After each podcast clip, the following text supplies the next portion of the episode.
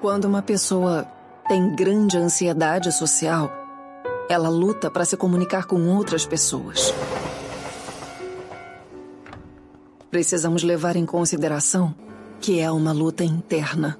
Isso não significa que ela não queira formar conexões. E a palavra-chave do episódio de hoje é conexões, com a história de um gatinho que enfrenta vários perigos e forma laços de amizades para conseguir encontrar novamente sua família, e a história da adolescente que não consegue se comunicar.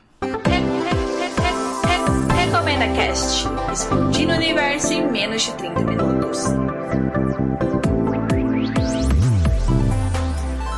Palpites freshes, críticas ácidas no olho do furacão chamado cultura pop.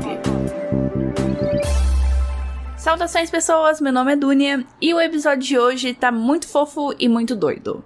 Eu vou recomendar o mais novo sucesso do mundo dos videogames, Stray, ou conhecido como o Jogo do Gatinho, que é uma aventura no universo pós-apocalíptico protagonizado por um gatinho laranja muito fofo que só deseja voltar para casa. E depois tem a indicação do anime Come Can Communicate. Parece até trava-língua que é a história de uma estudante do ensino médio que sofre de ansiedade social e não consegue se comunicar. O título é assim bem explicativo, né? Mas assim, esse anime poderia ser uma história bem triste? Poderia, mas é um anime de comédia e é uma comédia bastante divertida, vocês vão saber mais daqui a pouco. Mas antes da gente começar nas recomendações, tem os meus recados. Siga o Recomenda Cast lá no Twitter, no Instagram e no TikTok. Para você que não está sabendo, o Recomenda Cast está no TikTok, está quase chegando aos mil seguidores, então vá lá, faça parte da turma. Eu agradeço muito a força que você puder dar nas redes sociais do Recomenda Cast. Se você quiser entrar em contato comigo, pode escrever mensagem em qualquer rede social que eu respondo ou mandar um e-mail para contato@recomendacast.com.br. Para escutar esse e os outros episódios, eles estão disponíveis no Spotify, iTunes, Google Podcast, Mixcloud, Cashbox, Deezer e no site do Recomenda Cast. Entrando no site, além de escutar os episódios, você faz o download deles e assina o feed do podcast. Então, sem mais delongas, pessoas, simbora para as recomendações.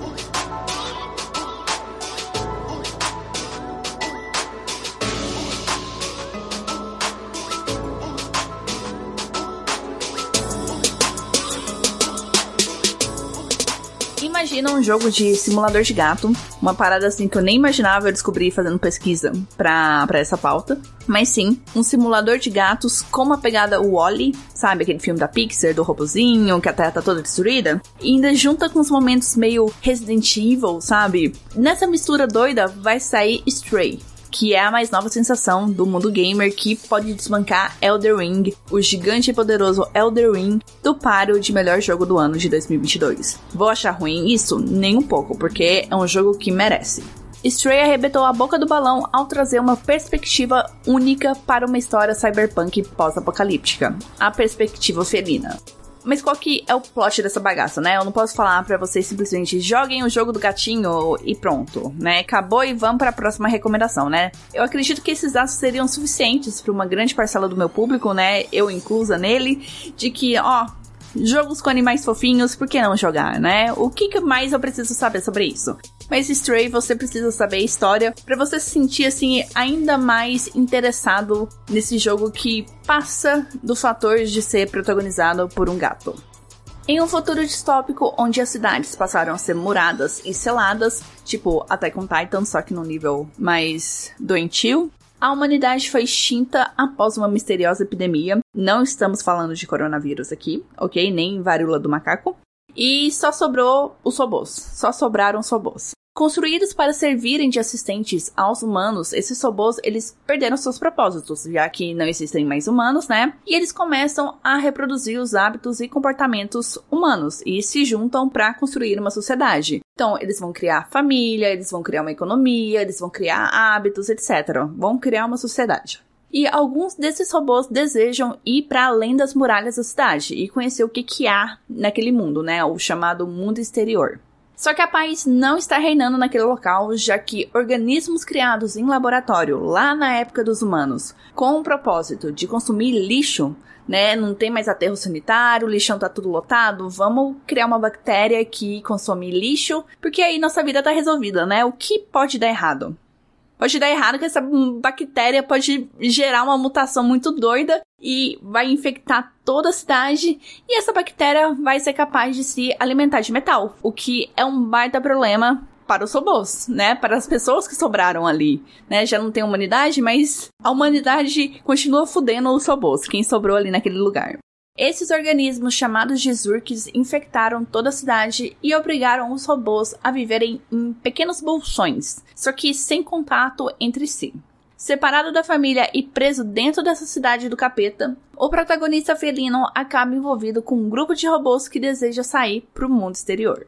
Esse é o plot de Stray, e agora eu quero desenvolver argumentos do por que jogar esse jogo, né? Vamos começar assim com o básico que é a fofura do protagonista, né? Esse protagonista é muito fofo. Animais, gatinhos, muito fofinhos. Com certeza essa será a sua primeira reação quando você ligar o jogo e ver, ah, é um gatinho, que fofinho, ele mia, ele arranha as coisas, ele tem a família dele lá, muito cuticute. E como não é gratuito a intenção de ter esse personagem super fofo na trama já que o jogo ele pega essas características felinas e aplica na jogabilidade. Então, os seus poderes são miar, arranhar e pular grandes distâncias. Tanto que esse último fator me gerou um, um, certo incômodo, porque logo no começo você vai perceber que esse ato de pular não é uma habilidade que você tem acesso a todo momento, né? Para quem tá acostumado a jogar videogame sabe, né? O protagonista, personagem, né? Começa o jogo, ele tem talvez soco e habilidade de pular. E aqui não.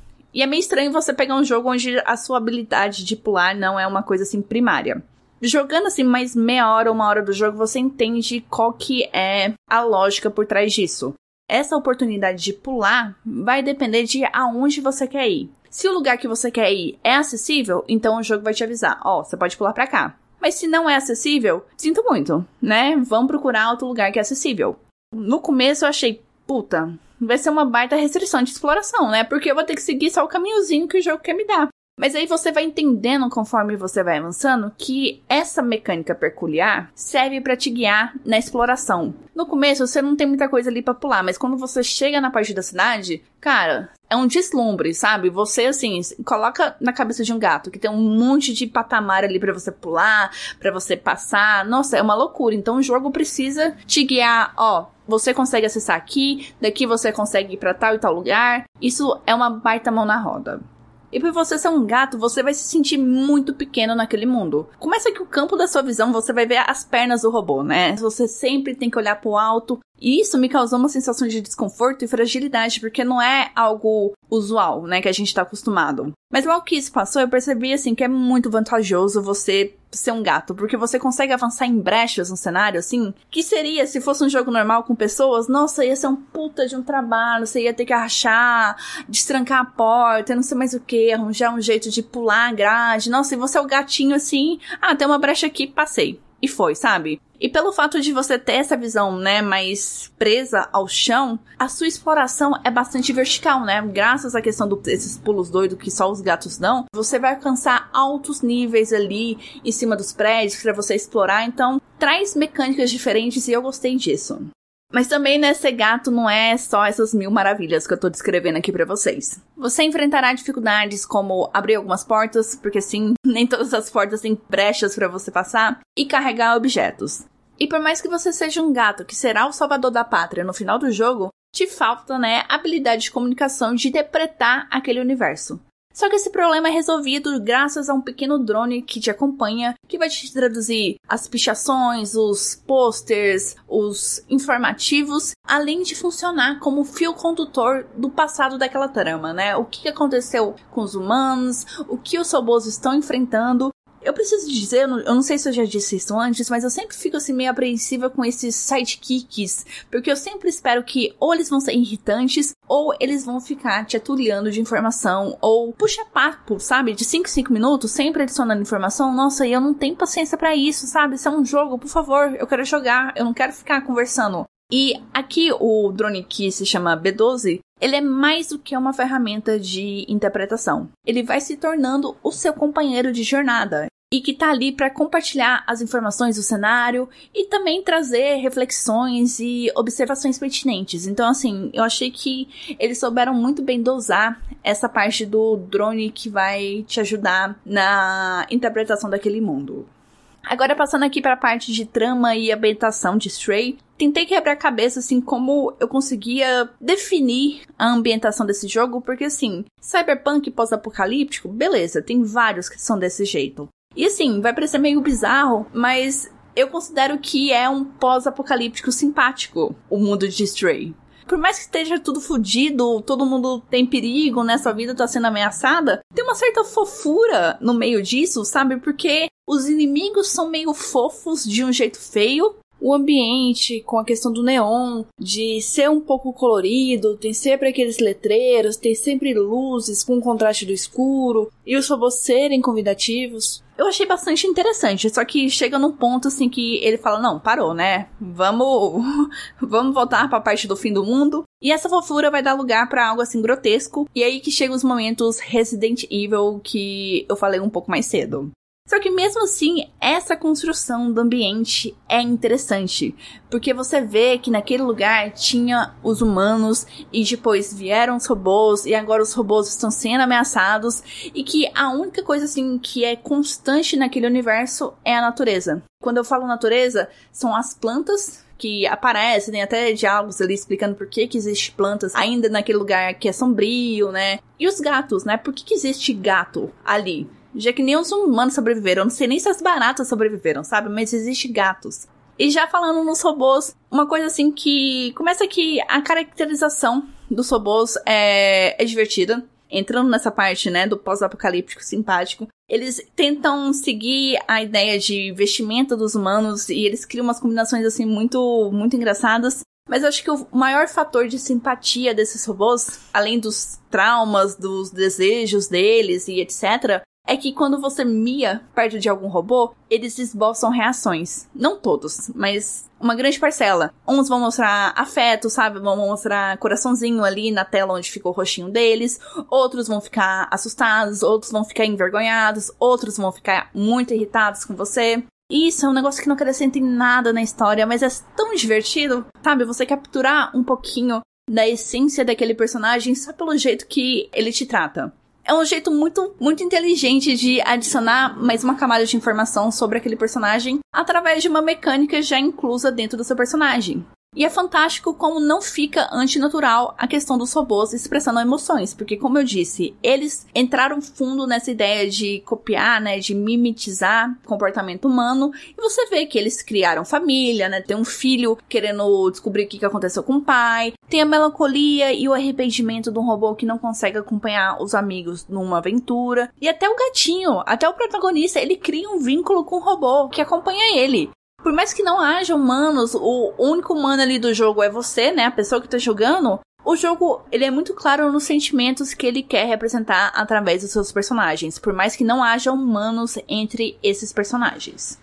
Agora, no quesito exploração, o universo de Stray não entrega assim muitas ferramentas para você investigar explorar os locais. Isso é um, é um, ponto negativo do jogo. Eu acho que talvez seja o ponto negativo do jogo para mim por mais que tenha essa exploração vertical, tudo, ele não é um mundo aberto, ainda bem, graças a Deus, porque eu passo mal com o jogo de mundo aberto. É muita coisa para fazer, eu fico assim desesperada. Mas também ele não te entrega assim tantas side quests para você fazer ou itens para você recolher, sabe? É um negócio assim muito bem regrado. Não é tão difícil assim de você achar, sabe? Se você botar na cabeça, não, eu vou explorar esse lugar bem, eu vou olhar com cuidado, tudo você acha assim muito fácil. Então não tem um certo desafio. Mas claramente, essa questão de não ter desafios é porque o intuito de Stray é ser um jogo bem acessível, por acreditar que essa temática felina, protagonista um gatinho muito fofinho, irá atrair pessoas que não estão acostumadas com videogame. E eu imagino assim, eu não saí procurando, mas quem resiste a um joguinho de gatinho? Um gatinho muito fofo. Eu gostei muito do jogo por ter esse protagonista muito fofo e um protagonista diferente, mas também por ser uma boa ficção científica que te faz refletir sobre o peso das suas escolhas, de como a tecnologia pode evoluir para o bem ou para o mal, e como, mesmo com a extinção da raça humana, o mundo e os outros seres continuam sendo afetados pelas nossas escolhas, mostrando assim o tamanho da nossa responsabilidade. Stray está disponível para PC, PS4 e PS5, tanto que para quem assina a PSN ele sai de graça, mas aspas aqui no de graça porque você tá pagando pela assinatura, então não é de graça. E na Steam ele sai por 65 reais.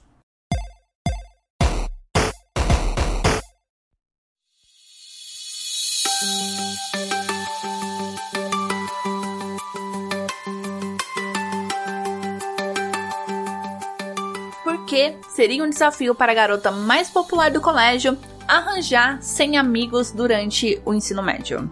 Porque ela sofre de ansiedade social extrema e não consegue se comunicar. Mas não consegue, assim, nem ter contato visual sem se tremer toda e sair correndo. É nesse nível. Por trás dessa estrutura de um típico anime escolar, Comic Can Communicate quer conscientizar de uma forma leve e engraçada sobre um distúrbio que impede que crianças, adolescentes e adultos possam se relacionar. O anime conta com duas temporadas de 12 episódios cada e está disponível na Netflix. Tá, mas pensando aqui, o que, será que aconteceu com ela? Eu sei lá. A única coisa que eu sei é que ela é muito linda. A gente tá na mesma sala. Mas tanto faz. Um Zé Ninguém como eu provavelmente nunca vai chegar perto dela. Eu vou levar uma vida escolar pacífica. Hum? Ela sentou do lado dele.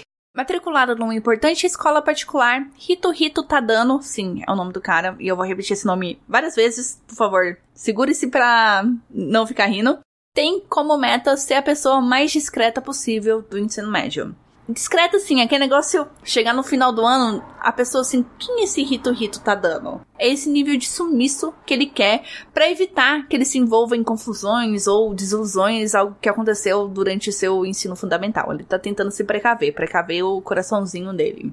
Só que no primeiro dia de aula, ele descobre ser a única pessoa capaz de decifrar o comportamento e o que se passa na cabeça da também novata Shokukomi. Gente, esse anime não está me ajudando com esses nomes a garota mais popular da escola, que sofre de uma extrema ansiedade social e por isso não consegue se comunicar. Essa habilidade do Tadano é uma benção e uma maldição, já que o plano dele de ficar na dele foi pro brejo, porque ele conquista imediatamente o ódio de todos os alunos da classe dele por conseguir se aproximar da comissão. É assim que eu vou chamar ela, tá? E é esse mesmo Tadano que vai ajudá-la a realizar seu sonho de conquistar 100 amigos algo que não deveria ser difícil para uma garota tão popular como a Komi-san. E todo o rolê da comunicação da Komi depende da escrita, o que pode causar um certo desconforto e vários, mas vários mal entendidos. E sendo bem sincera aqui, o problema não é nem a quantidade de amigo que ela quer alcançar, mas sim a qualidade, porque só tem gente doida e gente esquisita naquele colégio. Eu tento parar para lembrar, nossa, meu ensino médio não tinha tanta gente doida assim, né? Mas aqui parece assim, vamos juntar todos os adolescentes doidos dessa cidade em um único lugar. E foi isso. Então, tem o Amig que conhece todos na escola, tem a fissurada na comissão que chega assim a ser obsceno, literalmente obsceno, o que que essa garota faz. A garota do interior que não quer que descubram que ela é do interior. A garota gamer que trata a realidade como se fosse um mundo de fantasia, a doida que faz a comissão a sua arquinimiga espontaneamente, o cospobre de Naruto, a Fullmetal Alchemist, muitos outros. Nossa, tem muita gente doida. Segunda temporada entra mais gente maluca. E o fato da comissão não conseguir se comunicar é fichinha. Eu garanto para vocês, é fichinha diante das loucuras que são os alunos daquela escola. E eu já vou pedir uma desculpas aqui, que tem um personagem que é não binário e eu tô tentando usar linguagem neutra. E assim, eu vou fazer o meu melhor aqui. Eu tô me policiando para não errar os pronomes, então se por acaso escapar, eu já peço desculpas, tá? Mas voltando. E já falando nesses diabos desses alunos, você vai perceber que todos os personagens sofrem em algum nível com dificuldade de socializar. Porque todo mundo tem suas noias, suas manias, suas esquisitices. E eu gosto também que o anime ele não foca só no ambiente escolar, dando assim uma dimensão de como esse problema afeta até as coisas mais simples da vida da pessoa, como não conseguir atender telefone ou fazer compras. Imagina, imagina ser um adolescente que, sabe, você não consegue ir no shopping fazer, você não consegue ir no cinema, você não consegue nada, sabe? Tudo é uma treva para você porque você precisa comunicar com as pessoas. Eu acho importante trazer esse tema para gerar discussões, por mais que seja através de uma abordagem leve, cômica e extremamente exagerada eu acho que combina com a natureza do anime, que não seja algo dramático e pesado, porque o foco aqui, sim, a comissão sofre de ansiedade social extrema, mas ela quer superar essa condição dela. E essa superação acaba gerando partes engraçadas, gera perrengues, tudo. E para não criar um trauma por cima desses perrengues que ela vai passar, dessas dificuldades, a série acaba abusando dessa leveza e dessa e desse humor para trazer uma história assim de superação. Né? Se Comissão consegue superar esse esse distúrbio dela, todos nós conseguimos num universo assim muito imaginário onde a gente não precisaria de psicólogo, ajuda médica, etc. Só os seus colegas de classes. O fato da escola ser povoada por pessoas estranhas acaba ajudando a comissão por não se sentir estranha no meio das pessoas que conseguem se socializar assim normalmente. Então ela acaba se sobressaindo pelos seus pontos positivos, como sua beleza, sua inteligência, e não por ser a esquisita que não consegue falar. Até porque assim, né, anime, o povo acha esse silêncio da comissão algo charmoso, algo que adiciona mistério às suas personalidades e não como sofrimento. Partindo agora para a parte da estrutura e do visual do anime. Os episódios têm formato de sketch, que são histórias curtas e ágeis, geralmente são seis ou cinco histórias por episódio, o que eu acho assim um grande, um gigantesco acerto, porque não torna a trama cansativa, arrastada ou monótona. Esse fato de ser histórias curtas ajuda na variedade das situações e mostra também os avanços conquistados pela comissão. Outra coisa que eu tenho que destacar aqui é a animação diferenciada, principalmente nas aberturas e nos encerramentos, que são assim primorosos e que trazem estilos diferentes de animações. Você vê assim que é um anime muito bem produzido que o estúdio investiu dinheiro naquilo porque tinha fé, acreditou e se destaca. Além do fato também que eu achei muito divertido que eles criam junções de estéticas de videogame e do cinema dessa já estética de anime, né? Então, tem alguns momentos que vão ter meio que dois personagens brigando, eles fazem como se fosse batalha de Pokémon, sabe? Que coloca aquela caixinha de texto, ataque, não sei mais o que. Tem um episódio que a comissão, ela tem que fazer algumas coisas e eles meio que usam a estética de ganho de experiência de videogame, sabe? Ah, comissão ganhou três pontos de experiência porque ela fez isso, isso e isso. Tem também uma parte lá que me lembrou aquele filme 500 Dias com Ela, que tem a cena que a tela tá dividida e de um lado a imaginação dele, daquela cena, e do outro a realidade. O anime também tem uma cena dessa que é a comissão. O pessoal vê, nossa, a comissão fazendo alguma coisa, tudo. Aí meio que rebobina e fala assim: a situação no olhar da comissão, sabe? Ela tremendo assim, toda desesperada, não sei mais o que. Eu gosto disso. Dessa, dessa junção, desses experimentos, dessa novidade, porque torna o anime mais pessoal, né? Na característica, não fica um negócio assim, blazer, né? Só mais um anime escolar. E outra coisa assim fantástica que eu amo, porque de hoje faz isso, que é o uso de onomatopeias, né? Quando a comissão tá lá toda tremendo, ou ela tá prestes a fugir, aparece lá as onomatopeias esticadas porque ela tá correndo, ou as onomatopeias tremendo, não sei mais o que. Fantástico.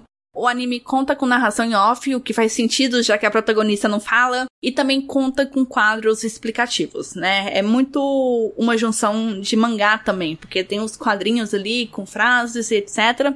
E já entrando nesse ponto, eu preciso dizer que essa quantidade de informação na tela acaba sendo um problema. Porque, igual eu falei, é onomatopeia, é quadrinho explicativo, é narração em off, é personagem conversando. Eu não sei como tá na parte dublada, eu assisti poucos trechos dublado, mas na legenda sempre ficava a sensação de que tava faltando alguma coisa. Parecia que não conseguia pegar toda a informação de tela e colocar na legenda. Então eu ficava sempre com aquele sentimento de que eu tava perdendo uma informação ou perdendo uma nuance de uma situação ou de uma piada. E outra coisa também que eu achei extremamente problemática é a abordagem de gênero. E aqui eu tenho quase certeza que é mais culpa da autora do que da legenda da Netflix. Porque assim, a legenda se empenha. Ela sempre tá trazendo linguagem neutra, quando tá falando Denasmi, fazendo referência a Elo. Eu sinto que a autora não levou a sério o personagem binário. Tem umas piadas assim completamente desrespeitosas do tipo o tá dando proibindo Enajimi de usar o banheiro feminino para tocar de roupa, sabe? What the fuck? Quem é você para ficar questionando o gênero da pessoa? Ele ainda lê Enajime como homem, então ele acha que Elo vai se aproveitar da Come se eles usarem o mesmo banheiro, sabe? É um negócio assim, puta que pariu. Nossa, sabe? É pensamento nível J.K. Rowling.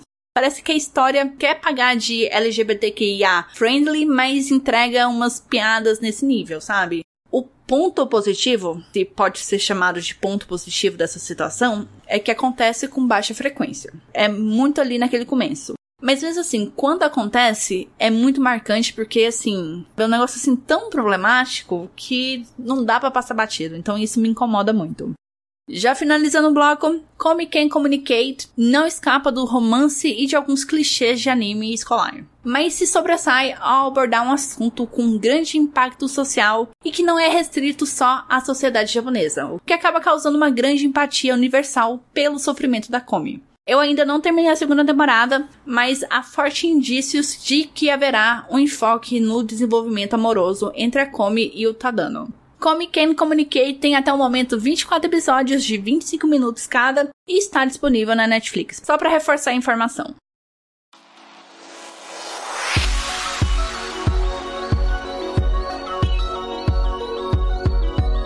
Próximo episódio é daqui 15 dias e contará com as recomendações da minissérie sobre a maior epidemia médica dos Estados Unidos. E não, eu não estou falando de coronavírus, é algo bem grave e pouco divulgado. Vai ter filme de terror familiar e um jogo aterrorizante, mas que não é terror. Eu vejo vocês aqui 15 dias. Um beijo, se cuidem, fora Bolsonaro e tchau, tchau.